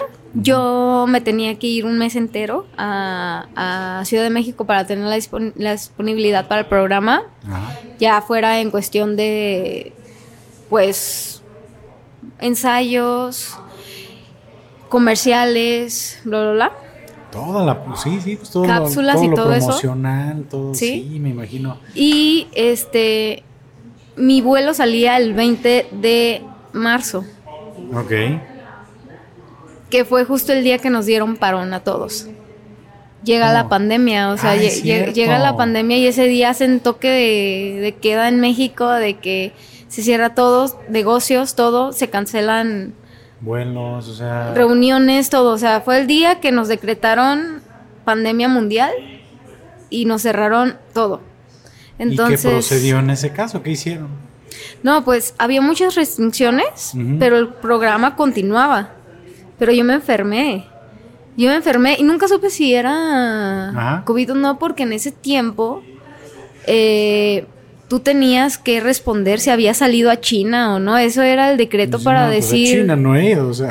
Tú eras- ese era el decreto para saber si tú tenías COVID o no. Ajá. Yo no había salido del país, obviamente solamente había ido a Ciudad de México y Al tema de la firma de los contratos, punto. Sí, o sea, era en el tiempo en el que ni siquiera había pruebas. O sea, no sabías, no había forma de comprobar que tenías COVID Era, o era no. cuando alguien tosía en lado tuyo y no te y, daba ah, miedo. y los querían quemar, así. No, digo, porque antes tú te acordarás que no le hace, ¿no? La gente con gripa no pasaba nada y después Sí. vino un pánico, ¿no? Sí, sí, sí. Entonces, bueno, yo hablo con, con, con mi persona directa, Ujú. que era mi, pues como el encargado de, de mí. Y le digo, ¿sabes qué? Pues ando muy enfermo. Eh, estoy segura que no es COVID porque yo fui al médico, bla, bla, bla, pero pues No lo puedo no, saber. no lo podía saber. Y tengo tos y, y yo no voy a incomodar gente, ¿no? Ah, no te preocupes, ¿sabes qué? Me acaban de dar el aviso de que el programa se cancela. Ay, no inventes. Sí, y entonces es ¿Cómo como crees? de, ay, no, ya valió. O sea, Entonces- toda la- todo, todo el programa se iba. Sí, se canceló. O sea, se canceló. manches. Y ya fue como de que, ah, no, pues gracias. Gracias, bye. No, pues una depresión canija que yo decía, es que yo ya me veía en Ciudad de México un mes. Yo ya me No, pues veía ya la habías- voz. Ya había soñado, Sí, pues. sí. O sea, Y ya fue como de que esperemos a ver si hay algún cambio, algún aviso, este, pronto y pues si hay nos estaremos comunicando. Ah, chido, pues yo ya me quedé así como de que, bueno, yo voy a seguir este practicando por si sí o si no, bla bla bla. Y bueno, pasa el tiempo y a mí me hablan como hasta junio. ¿Y sabes qué, Nere? Se De retoma el proyecto hasta junio. hasta junio. Y eso fue silencio, fue incertidumbre. Sí, o sea, nada. Eh, Ya había llegado el momento en que dijiste, no, pues esto ya. no, pues ya yo ya me había hecho la idea de que ya no iba a pasar. Y pues yo no podía decir, o sea, yo no, porque eso sí es algo que no, no puedes decir que vas a entrar a la voz ni nada. Porque si lo dices, estás descalificado automáticamente. Entonces, son o sea, confidencialidades muy, muy Tres, tres meses en los cuales tú no podías decir absolutamente nada. No, a o sea, nadie, bueno, a tus más cercanos, Claro, obviamente, a- sí. las personas diciendo, que pero calladitos. sí, sí, porque... sí, porque si no me arruinan a mí el sueño aquí. Entonces, este, me hablan en junio y literalmente dos días antes. Y me dicen, ¿sabes qué? Aquí está tu rola y te vemos pasado mañana para tu audición. Y si digo, güey, yo no estoy la- preparada. La audición a ciegas, pues la. Sí, o sea, ya era literal. Ya aparecer en el programa. Sí, sí, entonces es como de que. Ay, güey, ¿cómo lo voy a hacer? ¿No? Total, me voy y todo bien. Yo fui duramente criticada a nivel nacional ¿Por por, por mi manera de verme en la televisión. Hubo mucha. Yo, yo recibí mucho, mucho hate ¿A poco? por pues por la manera en la que me planteé en el escenario, no más que nada fue como la manera en la que yo reaccioné cuando mi, mi coach, Cristian. Nodal, se voltea Ok. y yo no sabía qué hacer. A mí me, me empiezan a, a juzgar de... Es que qué, qué pena, Nere, es que tú vas a la mitad y yo me acabé una. Ah, no te apures, tú échale. Ay, Dios mío. Dios mío, qué, qué, qué pena. Digo, primero es que estamos platicando y yo. Ah, tú no te preocupes, estamos en confianza. Ok, ok. No, sí. eh, Pero ¿qué es lo que te comentaban? O sea, ¿no les gustó que tu reacción o, o qué fue? sí, o sea, yo fui muy criticada por el hecho de que pareciera que no me hubiese gustado la idea de que hubiese sido Cristian Nodal el que se dio la vuelta. ¿Cuáles eran los otros coaches? Estaba Belinda, Ajá. María José y Ricardo Montaner. Ok, ok. Sí. Yo Ajá. realmente, este, si se hubieran volteado los, los cuatro, yo me hubiera ido con Cristian Nodal, honestamente. Sí, pero, pero dije, ¿vieron en ti alguna expresión? Pues es que, Algo que no les haya... sí, yo creo que ¿O sí. crees que más bien se trató como de, de hacerle este Aparte, aparte de que, al asunto? aparte de que, pues hay gente que comenta sin ni siquiera saber. La verdad Ajá. es que ha sido la experiencia más gratificante de mi vida, pero también la más difícil. Ujú. Porque si tú crees que estás preparado para irte a parar ahí, estás equivocado. Me yo- imagino que hacer un pánico. Bueno, y es que tú que mencionabas hace un ratito el pánico escénico, que a lo Sí. mejor ya fuiste superando, Sí. pero estar ahí. No, había y yo- público, ¿verdad? Yo me atrevo a decir, no, no había. Por el tema de... del COVID, sí. Y yo me atrevo a decir que hasta la persona que se sienta más preparada se intimida en el momento de estar ahí. Realmente no hay manera de que tú te prepares para un evento así. O sea, no hay forma, al menos que ya seas un artista consagrado que cante frente a 100 mil personas o algo por el estilo, pues probablemente estarías preparado para decir, o sea, yo puedo estar aquí sin sentir nada. Pero realmente no había nadie, ok, sí no había nadie, pero realmente tú sabes que de, de ahí dependen muchas cosas para ti. Y una oportunidad, porque estás en televisión nacional, si la cagas ahí, pues la cagaste, ¿no? Gacho. Es que es una gran oportunidad, ¿no? Sí. Y O sea, el lugar está frío. Están a 8 grados de, de frío. Yo traía ropa corta, o sea, yo traía ropa corta, Ajá. short, una blusa de malla, yo me estaba cagando de frío, o sea, yo tenía mucho frío, Ajá. nervios, es la emoción, cámaras por donde quiera, porque a lo mejor tú te ves lejos, pero tú Ajá. tienes una cámara aquí. No era como esta superproducción que tengo aquí, ¿verdad? No, eso también está intimidante, Ay, sí. pero aquellas son cámaras monstruosas que, que se te acercan O sea- de repente y te distraen y, y son cosas que es una prueba de fuego. Caramba. Realmente nadie, yo me atrevo a decirlo, no creo que nadie o muy pocas personas, este, o alguien que ya a lo mejor vaya a ser su segunda oportunidad. A lo Que mejor ya si yo fuera a esa- audicionar en este momento otra vez, estaría un poco más preparada para eso, pero como principiante nunca creo que estés preparado para algo así. Menos saber que personas que tú admiras te están viendo y que pues les vas a cantar, ¿no? Muchas gracias, mi estimado. Qué, pena, ¿eh? Nuevamente. Ay, no, Qué- no te qué- preocupes. Qué, vergüenza tengo. Ay, Y pues, de hecho, o sea, superproducción. No, sí, Sabes que, que ahí están de espaldas cuatro celebridades. sí, exacto. Y. Híjole. Y que si no se voltean, ¿qué vas a hacer? O sea, porque tú vas bien, bien padre cierto, sintiéndote, sintiéndote bien chido, o sea, Bien sintiéndote que, y- que tú haces algo bien y que nadie se volteó por ti. Digo, tuve la suerte y la fortuna de que a mí no me pasó eso. Ujú. Se volteó uno que fue Cristian Dodal, pero cuando él se volteó, o sea, para empezar fue como de que, güey, yo quiero llorar. Ujú. O sea, yo quería llorar y yo estaba así de que aguantándome para no llorar. bla, bla. Y De hecho, te agradezco. carrilla por este. Porque me, no, que te hace falta humildad, que te hace falta es ¿Pero que- esos comentarios te llegaban en redes o cómo sí, sí, estuvo? No sí, claro, en redes. Y lo peor es que a veces era gente de, pues de aquí, ¿no? O sea, gente de, de Zapotlanejo que tú dices, ay, ¿A poco? sí, o sea, gente que conoces, ¿no? Que ves en la calle, que Ajá. dices, ay, güey. Te llegaba Sí hate veo. aquí local. O sea, en ese momento la gente piensa que tú te haces famoso. Ujú. Que tú por salir en un programa así ya eres famoso y que no ves lo que ellos escriben, que no ves, que, que a lo mejor ves que tienes tanta interacción en redes sociales, tantos likes, tantos comentarios en ese momento, que creen que no los ves, pero pues yo veía todos y cada uno de sus comentarios y era como de que a ti te veo seguido por aquí y me estás diciendo eso y cuando me ves en la calle me saludas.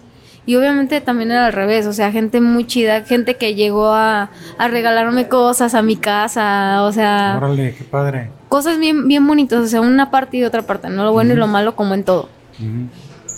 Y bueno, a raíz de esto, pues sigue la segunda fase, que es el, el knockout, que ya te ponen a concursar con, con tres pers- dos personas más. Ok. Entonces, este, ahí fue donde yo, pues salí del programa. Digamos que pues perdí el knockout. Ajá. Y eh, la parte contradictoria de esta oportunidad fue que fue precisamente en pandemia y no hubo oportunidad de trascender. Ok. De trascender más allá como, como por ejemplo los de la generación que siguió. Se que puede ya- aprovechar la oportunidad. Sí, que- este, sí, exacto. Aquí estuve, a lo mejor. No Sí, sé si de más que- presentaciones. No, pues es que te este, invitan, o sea, te, te invitan a tocar a muchos lugares, a ver, no había bares abiertos, no había lugares en donde tú pudieras, pues, aprovechar la oportunidad de, de haber estado en un Pues, potencializar lo que habías estado haciendo, ¿no? Sí, entonces, este, yo creo que ese fue, eh, pues, fue un tiempo malo. Ujú.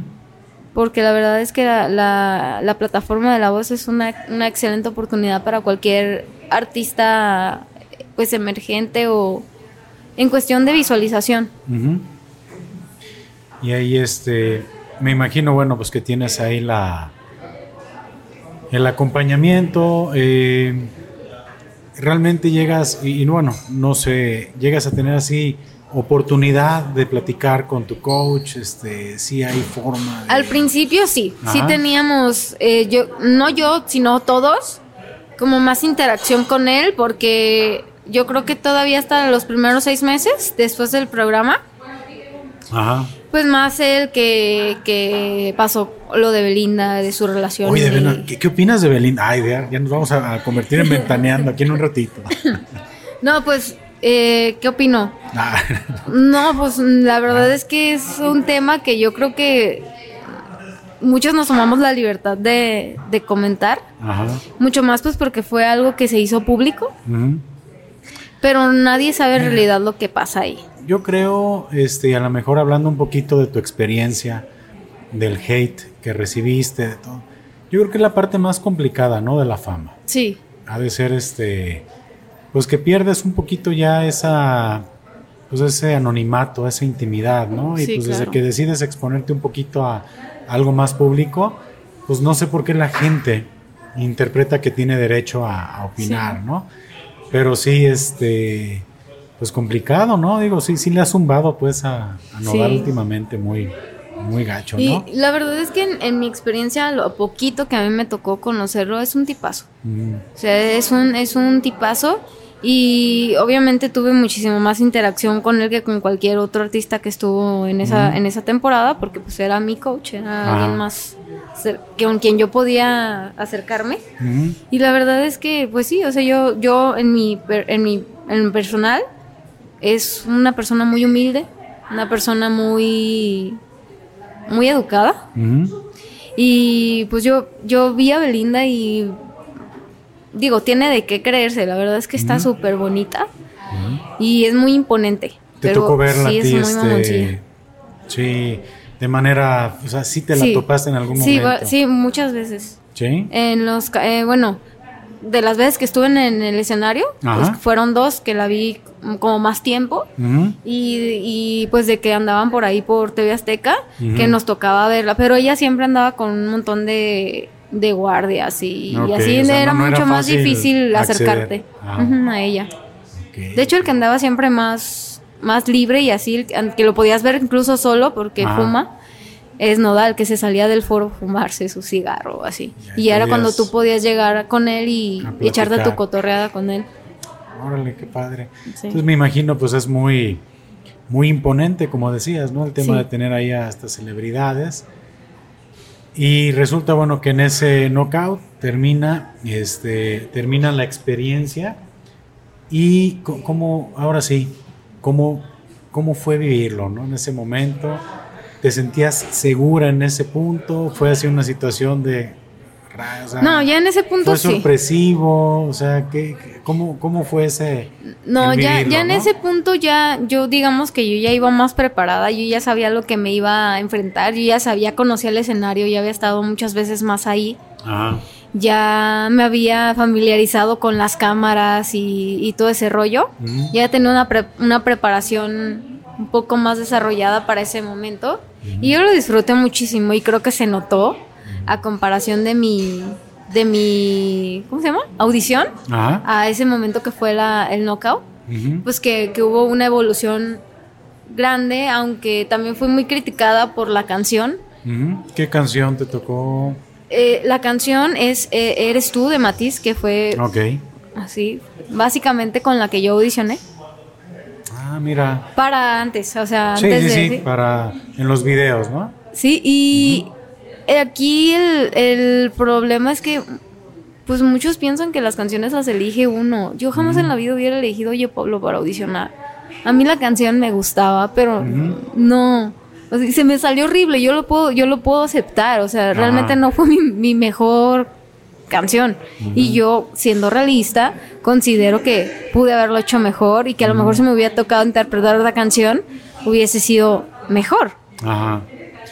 Si te hubieran dejado elegir, ¿cuál hubiera sido tu canción? Híjole, en ese momento sí no te puedo decir porque Ajá. no sé, no Pues sé. cualquier, cualquiera que no haya sido esa, Sí, ¿no? exacto. Pero digo, también la canción eh, puede ser que me haya dado la oportunidad porque era una Ajá. canción del momento, una canción muy dinámica. Eh, también hubo mucho, mucho, digamos que bronquilla allí en, en cuestión de, de YouTube y eso hay, hay videos con muchísimas reproducciones Ah, porque pero- le echan el morbillo a Nodal de que le gusta a Ana Paola y que como yo Ah, canté una canción de Ana Paola, por eso se me dio la, la oportunidad, Muy bien, entiendo. ¿sabes? Entonces, este, bueno, pues la gente dice una y mil cosas, pues, pero yo creo que pues fue muy ser, mi suerte, fue eh, el esfuerzo de ya muchos años de, de, mi, de mi trayectoria. Ajá. Y era mi momento, yo creo, era mi momento de... Mira, no cualquier persona llega, ¿eh? Lo que pasa es que al inicio de la charla te comentaba que pues llegas a ver a la, a la persona, ¿no? En la televisión, este, ya haciendo una, una presentación, una, un performance, y es bien fácil que nosotros tengamos un juicio, ¿no? Y ve, o sea, tú, con, con todo esto que hemos platicado, es un proceso que has vivido, de estar experimentando, de Sí. estar trabajando, produciendo, ahorrando, pues, en ese mariachi, ¿no? Que, que comentas, sí. luego el proyecto Sinfónica, llegas hasta ese punto que la verdad, yo creo que poca gente, poca gente puede llegar a, a este, a vivir lo que tú has vivido y que yo sí estoy muy seguro que, que ese paso que tuviste por la voz, yo creo que es un, es, un- es el inicio de muchas cosas que, que continúan. ¿Tú volverías a un este audicionar? ¿Te gustaría regresar a, a algo como, como lo fue la voz? ¿O dices, "Ah, mejor sigo mi camino? ¿Qué, qué te gustaría más? Por las partes, digamos que secretas, Ok. no me gustaría volver, pero la experiencia más allá de, pues aparte de vivirlo, es el conocer personas que están dentro de tu mismo ritmo, ¿no? O sea, que están dentro de tu mismo sueño, que traen las mismas metas que tú, que traen las mismas ganas que tú. Eso es muy emocionante porque yo la verdad es que hice amigos muy, muy increíbles en el, en el tiempo que estuve en La Voz. Mismos concursantes, no solo de mi equipo, sino de los otros equipos. Y la verdad es que yo me quedo con la experiencia detrás del escenario. No, pues qué padrísimo, ¿no? Digo, es este, no sé, es llegar a donde muchos, muchos quisieran.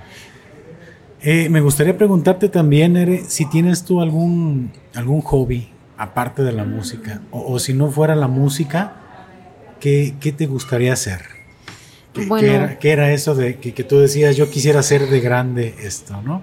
Hay varias cosas que me llaman mucho la atención, Ajá, pero yo creo que una de las que más me gustan Ajá. es como la onda como de escribir. ok. O sea, a mí me gusta mucho escribir. De hecho, los videos que tenemos de Sinfónica son cosas que me he imaginado después de escuchar las canciones terminadas. O sea, me gusta mucho el hecho de escribir historias, de escribir como novelas, de escribir esas El cositas. tema de, de, o sea, del guion, de... Sí, sí, todo Ok, eso. ok. Y en algún punto he llegado a pensar que a mí me gustaría mucho intentar actuar. Ah, qué padre. Nunca lo he hecho, pero Ajá. me gustaría por ese lado es- como que experimentarle ya.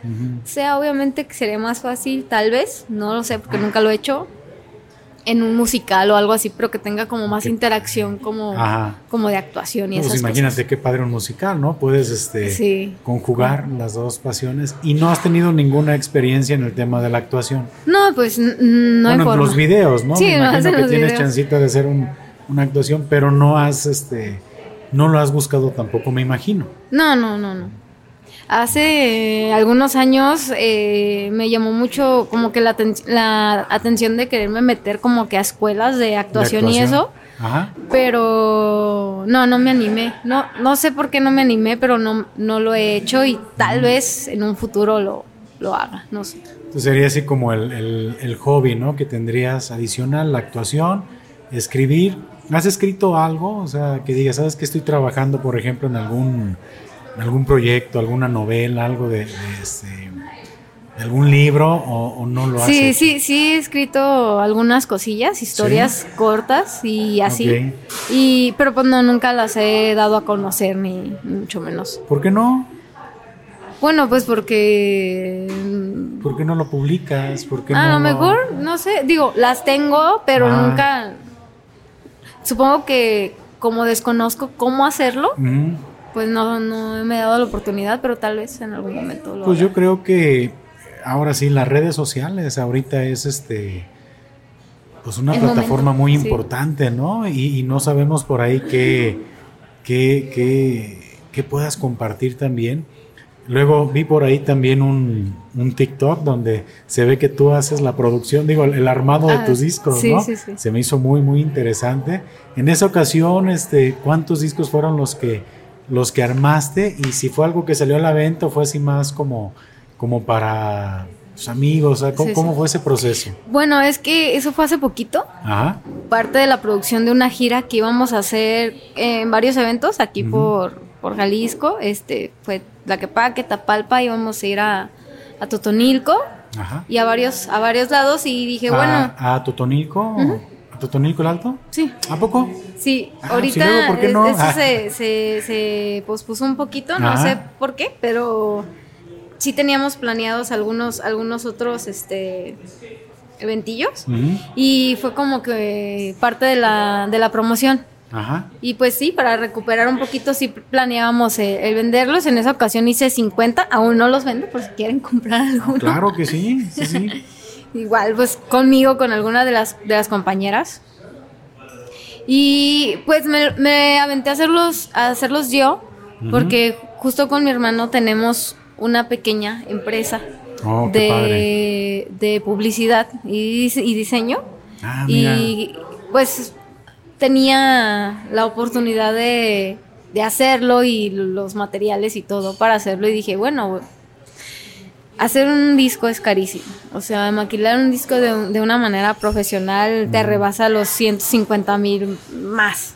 Entonces dije, bueno, ok, pues nada más para que de verdad conozcan la música como un detalle, como una, forma una forma fácil de, de que sea, pues, recuperar un poquito, ¿no? Sí, lo, que hemos, lo que hemos invertido. No hemos vendido ninguno, yo creo. Los que se han ido han sido porque hemos obsequiado. Ajá. Pero igual, pues estamos eh, esperando si en algún punto de aquí en adelante llega alguna otra oportunidad, pues poderlos ofrecer. No, claro, bueno, pues este es un, un, este, ahora sí un espacio para, si quisieran adquirir alguno de tus discos, este, ¿por qué medio sería? No, pues nos pueden contactar por Facebook, Ok. Instagram, nuestras redes personales con cualquiera de las integrantes. Y ya, se los vendemos, se los regalamos. Eso es todo, ahí, ahí se hace la, la transacción. Sí. ¿Qué sigue? ¿Qué sigue para, para ti? ¿Qué sigue para Sinfónica?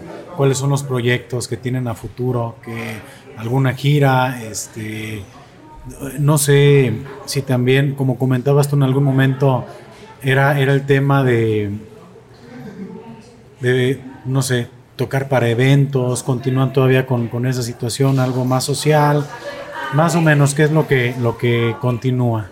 Bueno, este, para Sinfónica Ajá. eh, tenemos próximo un lanzamiento.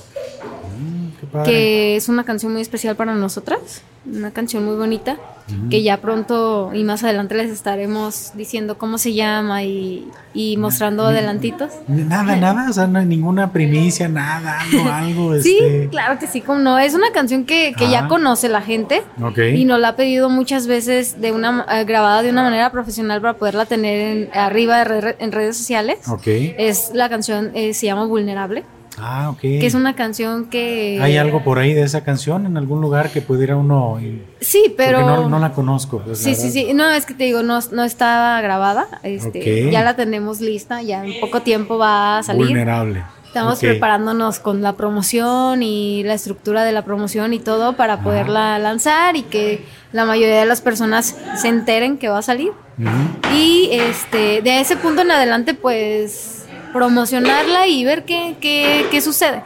En este punto, este, nos estamos dejando llevar un poquito en, en la cuestión de dejar fluir el proyecto, porque pues somos tres personas adultas que tienen sus propios compromisos, ¿no? Ya no somos las mismas niñas de 16 años que dedicaban 100% al proyecto. Ya tenemos eh, una profesionista con su propio negocio, eh, otra que también anda en sus rollos, yo también ando en los míos y yo pronto, eh, pronto inicio con mi, con mi proyecto Ah, ok. como Nere Barajas, que en este momento lo estoy estructurando, estoy encontrando mi... ¿Un proyecto solista? Sí, así es. Ah, qué padre. Qué padre. Sí, algo, algo independiente de Sinfónica, Ajá. eh, pero apenas está construyendo, apenas estoy este inventándolo, recreándolo y pues esperemos que, que, pronto, en poco tiempo, pueda tener algo concreto para, para poderles mostrar. Ok, mira, eso es muy, muy interesante eso que comentas. Entonces viene un, que era algo que también te quería preguntar. Dije, oye, ¿continúas tú con el tema de Sinfónica o tendrías algún proyecto este, solista? Mira, pues ya aquí me lo estás comentando, qué padre. Este, y pues mira, con, esto, Nere, yo creo que estamos llegando aquí al, término de la, de la entrevista, de la charla. La verdad, este, estoy muy, muy sorprendido. Me llevo muchas anécdotas muy padres, o sea, muchas cosas que yo no me imaginaba que habías pasado. Espero que también esta experiencia con pistología pues haya sido ah, de tu agrado. Muy padre, muchas gracias. ¿Dónde te podemos seguir, Nere? En todas las redes sociales. Estás así tal cual. Instagram, eh, Facebook, TikTok. Ajá, así tal cual. Nere Barajas. Nere Barajas. Así es. Oye, una duda, este, a lo mejor ya está muy, muy fuera de, del lugar, no sé. Pero, ¿por qué veo un elefantito en todos tus, este, ah, en todos... sí.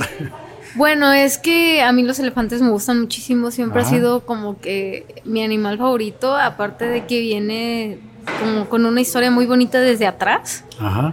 Eh, siempre ha sido un animal que admiro mucho por su tamaño, por su inteligencia, por su antigüedad y su historia mística de alguna manera que, tiene. Y aparte de que es un animal que, es uno de los amuletos de la suerte también. Y no sé, lo, he, creado como una parte de mi personalidad. Ah, Me gusta. Era por ahí una, de las preguntitas que tenía. Nere, pues muchísimas gracias. Este, pues ahora sí que eh, toda una, serie de, aventuras. Y este, pues ojalá que en algún momento también tengamos oportunidad de platicar con Sinfónica. Si fuera, si fuera el caso, me encantaría mucho también tener una conversación y es que, bueno, quienes siguen el podcast saben que luego anda uno comprometiendo a la gente con, más, este, con más este, participaciones. Y sería muy padre también platicar de, algunas de las experiencias que han vivido en, su camino. Y este, pues ojalá que sea la primera de muchas este, participaciones. La verdad, claro que sí, yo encantada. Este, gracias, gracias por aceptar la invitación. Y pues me despido, como siempre, aquí del episodio. Muchas Salud y saludos. Y si no toman, pues tomen. y si van a tomar, pues no manejen. Hasta la próxima. Nere, muchas gracias. Gracias a ti, Paco.